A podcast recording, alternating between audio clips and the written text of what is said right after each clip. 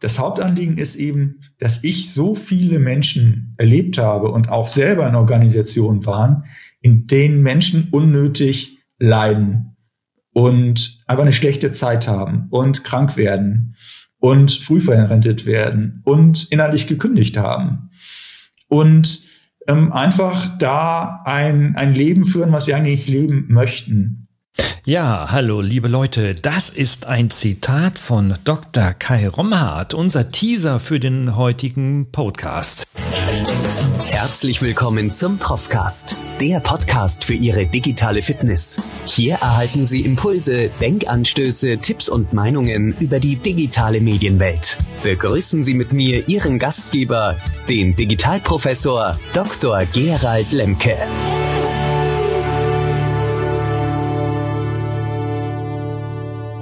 Einem so intelligenten und vor allem auch weltoffenen und lebenserfahrenen Menschen wie Kai Romhardt zu sprechen, ist immer ein Genuss. Das betreiben wir schon seit vielen Jahren, wenn auch die Zeit doch über uns kommt und die Gespräche eben nicht so häufig und so regelmäßig vor allem stattfinden. Umso mehr freue ich mich, dass wir hier in dem zweiten Teil dieses Profcasts, dieses Gespräch mit dem Kai hier aufgezeichnet haben und das möchte ich dann auch mit euch hier teilen. Zielgruppe, insbesondere hier auch die Fach- und Führungskräfte und Entscheider in der Wirtschaft, denn ähm, die Themen, die wir hier haben, sind zwar jetzt nicht originär wirtschaftsnah. Ähm, es geht also nicht um Profit, Rendite, Umsatz und was kommt nach Corona, sondern wir beschäftigen uns in der äh, Tat mit der Frage der Führung. Und hier hat der Kai ein wunderbares Zitat im Profcast genannt. Don't fool yourself, sagte einer seiner Lehrer. Also betrüg dich da nicht selber. Und äh, wir reden darüber, warum Führung vor allem eine Selbstführung ist und man sich selber intensiv verstehen muss, damit man auch andere verstehen kann. Und auch warum tiefes Zuhören gerade in Zoom-Konferenzen und ähnlichen so wichtig ist und so wichtig vor allem auch für eine digitale Fitness ist. Denn wir denken ja, dass wir äh, einfach automatisiert digital fit sind, weil wir auf unseren Smartphones wunderbar hin und her wischen können und das ja auch mittlerweile ganz gut beherrschen. Also das mit dem Wischen. Aber zur digitalen Fitness gehört da ein wenig mehr. Und insofern freue ich mich sehr, mit Dr. Kai Romhardt hier das Gespräch fortzuführen, dem Gründer und Initiator des Netzwerkes Achtsame Wirtschaft e.V. Und wer da noch ein wenig mehr ähm, hören möchte nach diesem Profcast, hat dann auch noch die Möglichkeit, den ersten Teil hier mit nachzuhören, wenn ihr ihn nicht schon kennt. Okay, also jetzt viel Spaß und äh, frohe neue Erkenntnisse und einfach mal eine andere Perspektive auf das Thema Führen, Unternehmen und Wirtschaften. Das ist, ja, aber du hast es ja auch gesagt. Äh, wir leben ja in einer Gesellschaft des Multitaskings, in denen ja Menschen gefeiert werden, die äh, gleich mehrere Projekte parallel äh, zumindest scheinbar bewältigen können, auch wenn wir wissen, dass viele nach einigen und mehreren Jahren auch völlig ausgebrannt sind und den sogenannten Burnout dann auch gehen und teilweise auch ihre Jobs und ihr ganzes gesamtes Leben auch verändern. Ähm, aber welche, du arbeitest mit vielen Menschen aus der Wirtschaft zusammen die zu euch kommen, die irgendwie einen Gap fühlen oder ganz konkret vielleicht sogar durch ein Schicksal schon gegangen sind. Ähm, in den digitalen Umfeldern, was machst du da in euren Retreats für Beobachtungen? Was nimmst du da wahr? Also wie äußern Menschen etwas, was sie vielleicht nicht sofort in Worte fassen können? Weil das ist ja so, wenn wir unser Smartphone anmachen und uns unser Arzt sagt, leg das Ding doch mal weg, dann sagen wir, äh, hallo, äh, das machen wir jetzt ganz bestimmt nicht, brauche ich ja für irgendetwas. Also wir sind so Weltmeister der Selbstlüge und des Selbstbelügens. Aber ich glaube, wenn ihr in so einem Retreat zusammenarbeitet, dann macht ihr ganz andere Beobachtungen, oder? Ja, also viele, die zu uns kommen, die haben ja schon Meditationserfahrung. Also die wissen schon, dass ihnen das gut tut. Das sind meistens nicht diejenigen, die also ganz am Anfang stehen, sondern die haben schon so Meditationserfahrung gemacht. Die haben vielleicht mal ein Retreat gemacht, die haben vielleicht mal einen zehn-Tages-Retreat gemacht oder Achtsamkeitstage die haben vielleicht schon seit Jahren für sich alleine versucht zu meditieren mit, mit Meditations-Apps. Die sind vielleicht sogar Teil einer regionalen Meditations, also Gemeinschaft oder Sangha, wie das im Buddhismus heißt.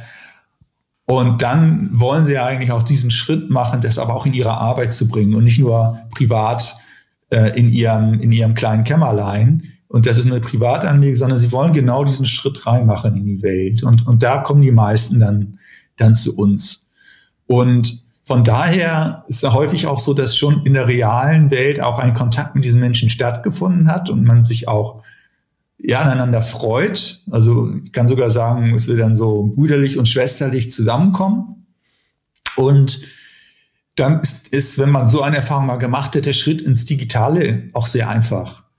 Ja, und dann kann man auch im Digitalen, also in, in, in Zoom-Sessions, diese Form des tiefen Zuhörens, der, des am Herzen Sprechens, wirklich Sache, also, also wirklich zu teilen, wie es einem, einem geht. Also man kann ein Stück weit diese Rüstung ablegen und auch über das sprechen, ja, was vielleicht gerade schwierig ist im eigenen Leben. Ne? Also im, im Dharma, in der buddhistischen Übungspraxis, reden wir immer vom edlen Leiden oder edlen Problemen. Das heißt, wir nehmen uns die Dinge, die auch schwierig sind und schauen sie, betrachten sie tief und versuchen die zu verstehen, um das nicht immer wieder zu, wieder, äh, zu wiederholen. Ja, also das Verstehen unterbricht den Wiederholungszwang. Und das ist natürlich bei Sachen, die, wo wir immer wieder dran leiden, total erlösend. Und deswegen erwächst daraus dann ja eben auch das Vertrauen in die Praxis. Die Leute merken, ähm, Meditation hat mir in so vielen Bereichen geholfen, solche schlechten Gewohnheiten, solche Wiederholungszwänge äh, abzulegen. Und da mache ich dann auch weiter. Da nehme ich dann die Energie. Und die Menschen, wie bei uns im Netzwerk, helfen mir dabei, da gemeinsam auf den Weg voranzuschreiten. Ja, es ist eine mega ehrenwerte Sache gesellschaftlich betrachtet und für die Einzelnen ganz sicherlich auch. Ne? Also ich kann mich noch erinnern, dass wir mal mit äh, einem ganzen studentischen Kurs bei euch in Berlin waren. Du warst äh, so frei und bereit, uns mal so einen halben Meditationstag angedeihen zu lassen. Ich kann mich noch an die Gehmeditation bei euch im, im Garten erinnern. Ähm, und auf der Rückfahrt dann mit den Studierenden ähm, konnte man so ungefähr zwei Drittel, ein Drittel sehen. Ein Drittel, die sagten irgendwie, ja, das gibt mir irgendwie etwas. Also es stößt bei mir oder äh, es erzeugt in mir eine Resonanz, welcher Intensität auch immer.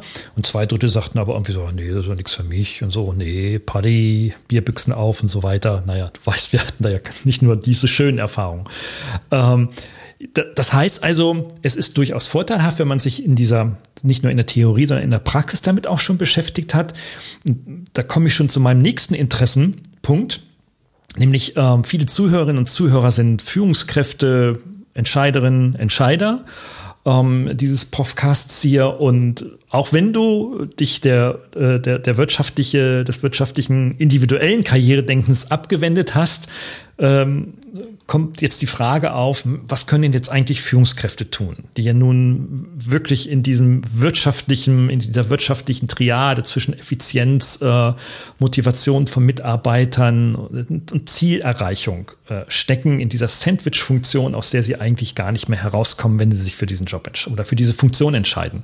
Also wie können eigentlich Führung, was können Führungskräfte tun, um an den Arbeitsplätzen ihrer Teams einen verantwortungsvollen Umgang mit digitalen Medien zu fördern? Hm. Ich denke, wenn man über Führungskräfte spricht, spricht man natürlich über Führung. Und ähm, die größte Einsicht für mich war an irgendeiner Stelle, ich ja auch Management studiert habe, ähm, dass Führung im ersten Schritt erstmal Selbstführung ist. Das heißt, ich versuche mich selber zu führen, also ich setze mir selber Ziele und das braucht auch erstmal ein Verständnis meiner selbst, ein tieferes Verständnis. Und da komme ich wieder zur Meditationskissen. Wenn ich auf, als ich damals auf den Meditationskissen saß, habe ich gemerkt, ich verstehe vieles von mir gar nicht. Ja? Und ich, also ich verstehe auch nicht, warum ich gerade ärgerlich werde oder warum ich jetzt traurig bin oder warum ich jetzt freudig bin und warum ich den einen, bei der einen Person Angst habe und die andere Person da die Nähe suche. Ich verstehe es nicht. Und so lange ist auch, muss immer meine Führung auch unvollständig sein, und äh, von daher beginnt es mit der Selbstführung. Und die, die Selbstführung wird eben unterstützt durch Meditation und Achtsamkeitspraxis. Je stärker die Achtsamkeitspraxis, umso mehr kann ich mich selber führen, selber verstehen. Und da haben wir im, im Netzwerk schon viele Retreats zu gemacht oder in Retreats integriert oder in Seminaren gemacht. Und ich erinnere mich an einen, einen Vortrag, der hatte den, den Titel, äh, wie, wie führte der Buddha, wie führen sich Buddhisten? Ja.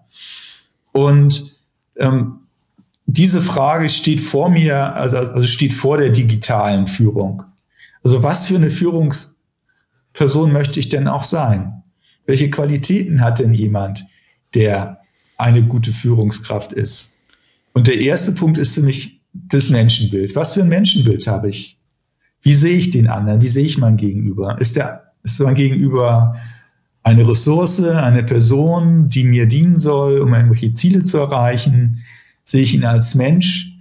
Sehe ich, in welcher Verantwortung sehe ich, sehe ich mich? Sehe ich mich in der Verantwortung gegenüber der Person, dieser Person zu helfen, sich zu entwickeln, sein Potenzial zu, zu wecken oder, oder sich mich in Verantwortung gegenüber den Eignern eines Unternehmens, dass ich diese Ressource, die die eingekauft haben, besonders gut manage. Ja, Menschenbild. Ja, was strahle ich aus? Also bin ich jemand, der Mitgefühl hat, jemand, der Freude hat? Bin ich jemand, oder bin ich jemand, der leicht gereizt ist, der leicht ärgerlich wird, der äh, sprunghaft ist und, und der sich einfach selber da gar nicht so versteht in dem Feld? Und eine zentrale Fähigkeit, und die ist, denke ich, im Digitalen noch mal ganz besonders wichtig, ist das tiefe Zuhören. Wirklich zuzuhören, was der andere, andere sagt und nicht sofort mit meinen eigenen Meinungen und Agenden zu hören, sondern erstmal einfach nur zuzuhören. Und gerade im Digitalen, da braucht man jetzt in manchen Zoom-Meetings, da braucht man ja richtig, richtig Geduld. Ja, auch mit den Menschen, die sie da noch nicht, mit noch nicht klarkommen, die irgendwie eine schlechte Leitung haben, die, man braucht Geduld. Also man braucht bestimmte geistige Qualitäten. Wenn man die nicht hat, wird man ja irre als, als Führungskraft heute. Und man braucht auch Vertrauen. So. Und, und das sind, denke ich, Dinge, die, die wachsen können, aber die wahrscheinlich auch nicht in jeder Organisationskultur wachsen können. Also letztendlich ist auch die Frage, ähm, wem diene ich mich an? Ja, also wem biete ich meine Lebenskraft an? Für welche Werte steht diese Organisation? Und da geht es dann wirklich um, um richtig ehrlich sein. Mhm. Mein Lehrer hat immer gesagt, don't fool yourself. Mach dir selber nichts vor. Mhm. Ja? Mhm. Wenn du vorm Spiegel stehst und sagst, Mensch, Mensch Kai, also das, das glaubst du doch selber nicht, was du denen da gerade erzählt hast. Und eben auch Humor, ja? Mhm. Über sich selber lachen können. Mhm. Das hilft auch.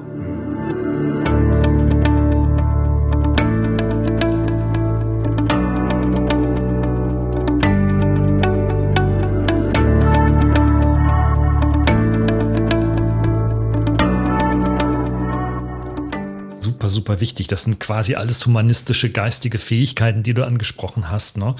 die aber ja in unserem, ja, in unserer Verwertungs-, also Bildungsverwertungsgesellschaft, so nenne ich sie mal, kaum noch eine Rolle spielen. Also wenn ich jetzt alleine bei uns an der Hochschule schaue oder ganz konkret in meiner Studentenschaft äh, schaue, im Rahmenstudienplan steht da nichts drin. Ähm, in den Modulen zur sozialen Kompetenz steht da nichts drin von tiefem Zuhören oder äh, äh, ruhigem, geduldigem Zuhören. Da steht nichts drin von Humor im Management oder ähnlichem. Ähm, das liegt sicherlich daran, dass solche, ja, ich, man muss schon beinahe sagen, Humboldtschen Bildungsideale dem Materialismus und der Verwertung für wirtschaftliche Verwertungen ähm, und dann sicherlich unter die Räder gekommen sind und ähm, ja, keine definitive große Rolle mehr spielen. Aber umso wichtiger werden sie in der digitalen Welt. Ne? Das wir uns, glaub, mhm. sind wir uns, glaube ich, einig. Du, ihr habt das sogar noch weitergetrieben in eurem Netzwerk. Ihr habt nämlich das Mindful uh, Business Commitment formuliert. Das musst du als erstes gleich mal formulieren. Ähm, aber es hat etwas mit Wirtschaftsethik zu tun und das ist insofern sehr interessant. Ich mache mit der Ulla Köster, einer Journalistin aus Köln, eine Live-Reihe zum Thema Wirtschaftsethik, digitale Wirtschaftsethik. Ähm, und ähm, aber berichte doch vielleicht erstmal ganz kurz, was ihr da formuliert habt. Genau, Wirtschaftsethik kann ja was ganz Trockenes haben. Also ich habe es auch, auch mal äh, mich theoretisch damit beschäftigt und es ist dann kann eben leicht sehr trocken und auch abstrakt werden. Und uns war es ganz wichtig, aus unserer persönlichen Erfahrung ähm, so Maximen zu formulieren, die wirklich hilfreich sind für den Alltag. Das haben wir gesammelt über mehrere Jahre und haben dann so eine kleine Wirtschaftsethik geschrieben. Das waren so 16 Seiten und da waren wir auch sehr zufrieden mit und haben am Ende gemerkt, das ist wieder so, dann so ein kleines Buch, das stellt man dann irgendwo hin und dann äh, vergisst man's. Wir brauchen also was Kleineres, was Kompakteres, was man so quasi in die Hosentasche steckt. Und das ist dann am Ende rausgekommen hier. Also das kann man jetzt, ich halte es hier in, die, in, in eine Kamera, aber ähm, die Hörer können es ja natürlich nicht sehen. Das ist also so, so eine kleine Broschüre und das sind sechs Übungsfelder. So, das ist einmal die persönliche Übungspraxis, also dass man sagt, um, also achtsam auf Wirtschaft zu schauen, muss man erstmal diese Achtsamkeit kultivieren und, und andere heilsame Geisteszustände. Und das fällt nicht vom Himmel, muss man üben. Und dann sind eben so diverse, also so jeweils acht, neun Übungs, sag mal, Punkte ähm, da drin, die uns helfen. Ne? Also meinetwegen meine, in meiner persönlichen Achtsamkeits- und Meditationspraxis übe ich mich darin, meine Achtsamkeit während des Tages und auch in schwierigen Phasen und Situationen lebendig zu halten. Also nicht, wenn es schwierig ist, abzutauchen, so oder in medialen Konsum zu gehen, sondern da zu bleiben. Ein weiteres Übungsfeld ist dann zum Beispiel der Konsum. Da steht, in meinem Konsum übe ich mich darin, das rechte Maß zu erkennen, mein Wollen zu zähmen und eine behutsame Auswahl im Feld der Wünsche zu treffen mir ist bewusst, dass das Anwachsen von Ansprüchen häufig zu Unzufriedenheit führt. Ja, also Sie sehen aus dieser Beobachtung von vielen von uns im, im Netzwerk, dass wir immer noch einen draufgelegt haben bei unseren Wünschen und was man noch alles so haben kann oder was man alles erleben kann. Und dass es am Ende aber nicht führt zu einem dauerhafteren Glück. Und im Gegenteil, uns das Anwachsen von, das Anwachsen von Ansprüchen häufig zu Unzufriedenheit führt. Das sind so ganz konkrete Dinge, an die man sich aber immer auch wieder erinnern muss. Deswegen rezitieren wir diese Sätze auch regelmäßig. Also das sind insgesamt dann so sechs Felder, mal ungefähr acht ähm, Unterübungsfelder, ungefähr so 50 Sachen, äh, 50 Aussagen, die uns helfen, uns immer wieder neu auszu, auszurichten. Ich lese mal ein letztes vor. Das ist ähm, zum achtsamen Arbeiten. In meiner Arbeit übe ich mich darin, achtsame Arbeitsprinzipien wie Impulsdistanz, bewusste Übergänge, regelmäßiges Innehalten, Extralosigkeit Momente der Muße zu kultivieren. Da sind jetzt schon so einige Begriffe dabei, die man nicht so auf den ersten Moment gleich, gleich vielleicht äh, versteht, aber die man dann, wenn man übt, ganz klar äh, erkennen kann. Also was wie Impulsdistanz heißt einfach, ein Impuls kann sein, so ein Ton, das, den das Handy macht. Bing. Und Impulsdistanz würde bedeuten, okay, ich nehme wahr, da ist dieser Ton, der zeigt an, ich habe eine neue Nachricht. Distanz heißt, ich steige nicht ein, ich greife nicht sofort zum, zum Handy, ich mache gucke mir das nicht direkt an, sondern ich lasse diesen Impuls durchziehen, bis er wieder weg ist. Ja. Und so funktioniert ganz viel menschliches Handeln, dass ein Impuls von innen oder von außen kommt und wir darauf direkt reagieren, dann ist es reaktiv, dann sind wir häufig unfrei oder sogar konditioniert. Oder wir nehmen einfach wahr, es ist ein Impuls, können einmal einatmen, einmal ausatmen und dann als freier Mensch entscheiden, ob wir dem folgen oder nicht. Okay, da müssen wir einen ganz kurz Luft holen und zweimal tief auf, aus und aus, auf und ausatmen, so bis zum Jingle.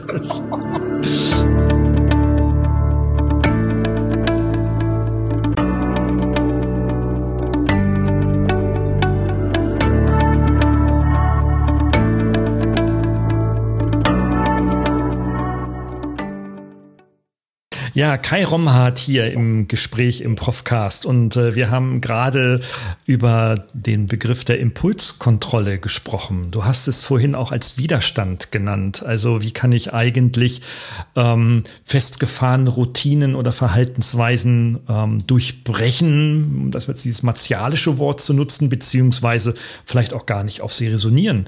Ähm, und da habt ihr eine ganze Menge Praktiken ähm, in eurem Business Commitment, äh, Mindful Business Commitment, sorry, ähm, formuliert. Ich glaube, ihr habt das als PDF und das können wir in den Show Notes unter diesem Podcast dann auch zum Download zur Verfügung stellen, oder? Das wäre in super. Fall. In jedem Fall. Und wir übersetzen das auch. Wir haben es jetzt, glaube ich, schon in fünf Sprachen übersetzt. Wir werden demnächst dem auch im Internet eine eine Heimat geben und ähm, ich glaube, da werden sogar Studierende von, von, von deinem Lehrstuhl uns dabei auch unterstützen. So, das heißt, ähm, da ist etwas, was einfach Resonanz hat und was den Leuten im Alltag, im Alltag hilft, ja. Und wir setzen uns regelmäßig auch zusammen, eben in, in Zoom-Meetings und lesen uns, lesen das vor.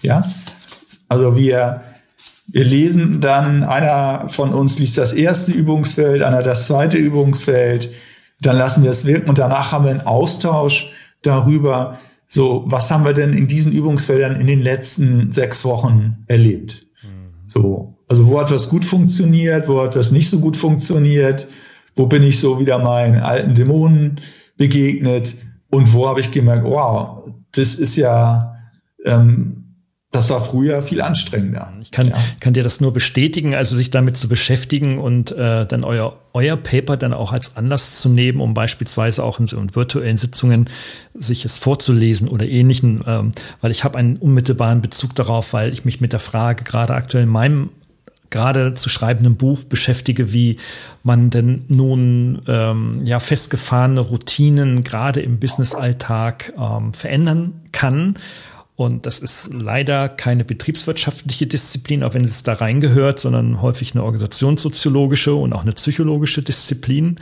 Und ich habe gelernt, ja, dass ähm, die Motivation zum Experimentieren einer der Erfolgswege ist. Ja, und äh, da sehe ich also in der Tat auch einen unmittelbaren, direkten wirtschaftlichen Bezug ähm, ähm, äh, und vor allem dann auch eine hohe Bedeutung auch dann eures Business, äh, Mindful Business Commitments.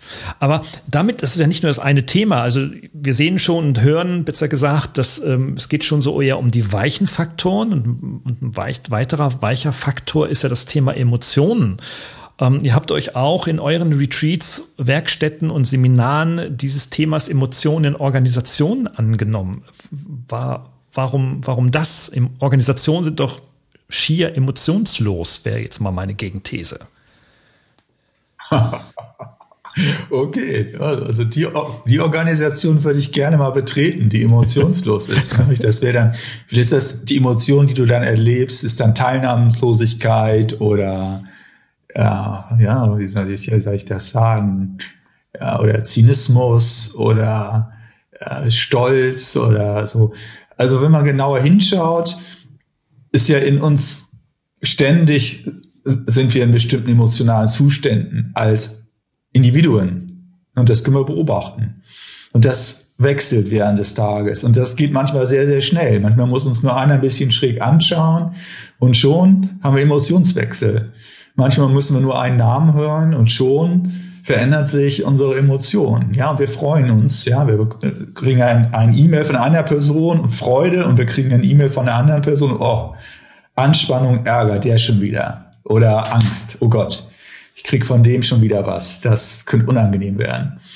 Und in Organisationen gibt es dann sowas, wir nennen es kollektive Geisteszustände oder kollektive Emotionen. Das heißt, das sind vorherrschende Stimmungen, äh, Emotionen, die normal sind, die einem so entgegenkommen. Ja, und wo möchte ich denn sein? Ne? Und mein Lehrer sagt immer, you are your environment. Du bist dein Umfeld. Also da, wo du viel Zeit verbringst, da nimmst du auch alle Emotionen auf, die da immer sind. Und wenn da ganz viel Angst ist und Bewertung, dann parfümiert dich das. Das parfümiert dich, das nimmst mhm. du auf. Ohne, dass du dagegen was tun kannst. Das Hauptanliegen ist eben, dass ich so viele Menschen erlebt habe und auch selber in Organisationen waren, in denen Menschen unnötig leiden und einfach eine schlechte Zeit haben und krank werden und früh verrentet werden und innerlich gekündigt haben. Und ähm, einfach da ein, ein Leben führen, was sie eigentlich leben möchten. Und das mit nach Hause bringen in die Familien. Und so geht das dann geht es dann weiter. Ja, also letztendlich ist das auch so eine Befreiungsgeschichte. Also die Befreiung für den Einzelnen, der die Entscheidung für sich trifft, welche Organisation wähle ich für mich. Ähm, da wem wieder gebe ich meine Lebenskraft. Das ist ja, okay, für manche von uns ist das ein Privileg, dass sie da die Wahl haben. Ja, aber es gibt ja eben auch andere Menschen, die vielleicht nicht so häufig die Wahl haben. Und da ist dann, denke ich, auch die Verantwortung derjenigen, die da mehr Möglichkeiten haben zu gestalten, wirklich auch Organisationen zu schaffen, in denen ähm, da eine heilsame Entwicklung auch möglich ist. Wie schaffen wir es, diese, diese Resilienz in Organisationen anzuteasern, bereits heute, ohne darauf zu warten, dass sie letztendlich nur eine Reaktion von Missständen, äh, aus Missständen kommt? Also mein Ansatz ist immer, erstmal bei mir selber an, anzufangen. Wenn ich meine eigene Resilienz, ähm, ich sag mal, stärke, ob sie nun digital oder nicht digital ist, tue ich sehr viel. Wenn ich andere finde, mit denen ich da gemeinsam aktiv werden kann, ist es schon was ganz anderes. Ein Freund von mir sagt immer, einer, einer ist ein Strich, zwei sind eine Wand. Ja, und eine Gruppe gemeinsam, die gemeinsam geht, also da bin ich sehr überrascht, was, also was für eine Kraft das ent entwickeln kann. Auch gerade wenn man so eine Klarheit hat und so eine Freude aneinander. Ja. Und ähm, ich bin ein bisschen vorsichtig geworden, so diese großen System transformierenden, ja, so transformieren wir die Wirtschaft in die Welt zu bringen. Ja, also es ist, es sind viele, viele kleine, kleine Schritte, aber ich, ich gebe jetzt mal ein Beispiel. Vor zwölf Jahren oder so, oder vor zehn Jahren hatte ich, also war ich auf der Suche nach so einer kleinen, alltagsnahen Meditation für jedermann. Und habe dann ganz viel experimentiert. Und am Ende bin ich auf drei Buchstaben gekommen. A-L-I, Ali, kann man sich gut merken. Ali, kann man sich gut merken. Steht für Atmen, A, Lächeln, L, innehalten, I. Atmen, lächeln, innehalten. Zum Atem zurück, in die Gegenwart zurück. Lächeln, mir selber zu lächeln. Da bringe ich schon heilsame Geisteszustände hoch. Freude, entspann mich ein Stück weit und das strahlt aus. Innehalten, kleiner Moment mal aus dem Hamsterrad raus, für mich stoppen, gucken, was ist eigentlich gerade los? Mich selber nähern. Und in dieser kleinen Formel ist ganz, ganz viel drin, auch von dieser jahrtausendealten buddhistischen Meditationsweisheit. Ja, da ist Sammlung drin, da ist Achtsamkeit drin, da ist Freude nähern drin und all das zusammen. Und, und jetzt kommt die eigentliche Geschichte. Ja, die eigentliche Geschichte ist, vor zehn Jahren habe ich damit angefangen, regelmäßig auf Veranstaltungen das anzubieten und habe das zehn Jahre lang gemacht an verschiedensten Veranstaltungen. Und dann sind Leute, haben den, den Ali, so wie wir den nennen, den Ali genommen und haben damit selber gearbeitet in Organisationen. Und die haben wieder Leute.